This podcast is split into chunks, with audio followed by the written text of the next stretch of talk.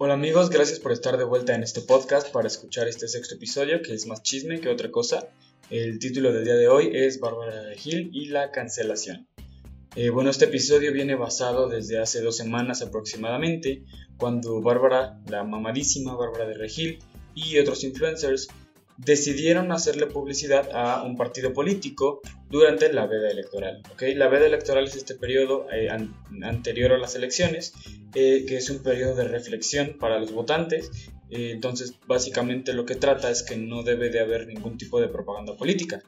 lo que hicieron estos influencers fue supuestamente de una manera muy sutil mencionar al Partido Verde, al Partido Verde en muchas historias como por ejemplo una encuesta, ¿no? Así de que tú por quién vas a votar. No, pues yo voy a votar por el Partido Verde porque para mí se me hicieron muy buenas sus propuestas y bueno, fue bastante obvio porque todos los influencers el mismo día dijeron prácticamente lo mismo y bueno, a partir de esto en Twitter salió una lista eh, con los nombres de todos los influencers que eh, se vendieron, por así decirlo, al Partido Verde, vendieron esta, esta opinión, este, por así decirlo, su voto, porque es lo que se lo que se manejaba en su momento, eh, junto con eh, la hoja de un speech de qué era lo que decían, ¿no? que era esto, el Partido Verde tiene muy buenas propuestas y tal y tal, bueno, eh, además de que el Partido Verde ya se había visto en una polémica parecida en el 2015, pero en, este, en, en el 2015 fue con tweets, ¿ok? En este caso, Bárbara de Regil dijo que ella iba a votar por el Partido Verde por las mismas razones, porque sus propuestas eran muy buenas y demás. Lo curioso es que durante la veda electoral y durante el proceso electoral que se estaba dando, Bárbara de Regil ni siquiera estaba en México. Ok, durante el, día, el 6 de junio, el día de las elecciones, Bárbara de Regil se encontraba en Los Ángeles. Bueno, además, eh, esta polémica derivó en una investigación de la FGR contra todos los influencers y el Partido Verde. Eh, además de esto, Bárbara hoy por hoy ya se encuentra en una nueva polémica. Esta vez es por amenazar a un, youtuber. Pues resulta que siendo Bárbara tan fitness y tan mamadísima, eh, decidió sacar una proteína eh, supuestamente vegana, ¿ok? Un nutriólogo y youtuber llamado Aries, Aries Terrón, me parece, sí, Aries Terrón, decidió hacer un video analizando la proteína de Bárbara que se llama Loving It. ¿Ok? Eh, yo vi el video, el video es 20 eh, minutos me parece, en el video yo no veo que él sea persona grosera ni nada, de hecho saluda y le envía un abrazo a Bárbara y le dice que eh, el análisis que está haciendo es meramente para hacer sugerencias sobre cómo podría elevar la calidad de pues, su suplemento, ¿no? En el video menciona que hay ciertos ingredientes que no que podrían afectar de manera negativa al consumidor, eh, hay ciertas vitaminas de origen, de origen animal que en, una proteína supuestamente vegana, porque vegana no es lo mismo que vegetariana, ¿ok? Entonces, eh, cuando muestra los resultados como tal del análisis, que creo que esto es lo más contundente, eh, los análisis muestran discrepancias en las cantidades de sodio, proteínas, carbohidratos y demás. Es decir, en los análisis había más o menos que lo que decía en la información nutrimental que todos conocemos que viene en la parte de atrás. Eh, yo creo que esto no es alarmante.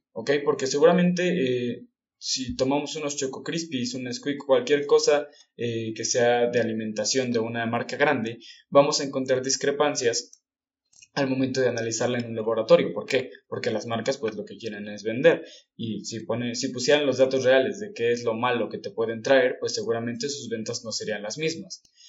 Eh, yo creo que lo alarmante son dos puntos. ¿Ok? Eh, primero, el video del análisis es de hace un año. ¿Por qué hasta hoy en día eh, la proteína de Bárbara salió hace un año y en ese momento este nutriólogo hizo el análisis? ¿Por qué hasta hoy en día salió y tomó fuerza y actual, ahorita ya tiene más de un millón de vistas?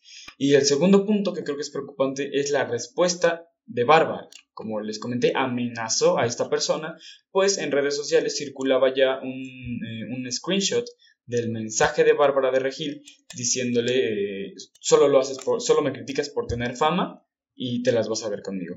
Después de esto, Aries perdió su cuenta de Facebook, de Instagram y de Twitter. Y justo ahora solo tiene su cuenta de YouTube. ¿Ok? Eh, Aries Terrón, pues queda solamente con su cuenta de YouTube, es prácticamente aislado de redes sociales. Y eh, Bárbara está siendo tundida muy gacho, muy feo en redes sociales, por TikTok, por todo donde lo veas. Eh, Bárbara Regil ya se había visto en. Eh, ya se había visto. ¿Cómo se dice? Envuelta en varias polémicas.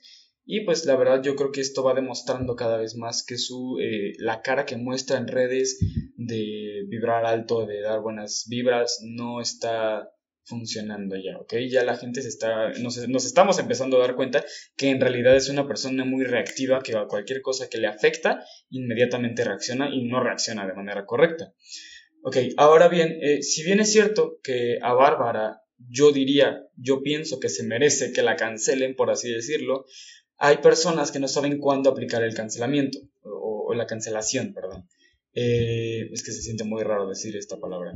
Eh, ¿Por qué? Hace una semana eh, se, que querían cancelar a Paco de Miguel, que es la maestra Leti que hemos visto en TikTok.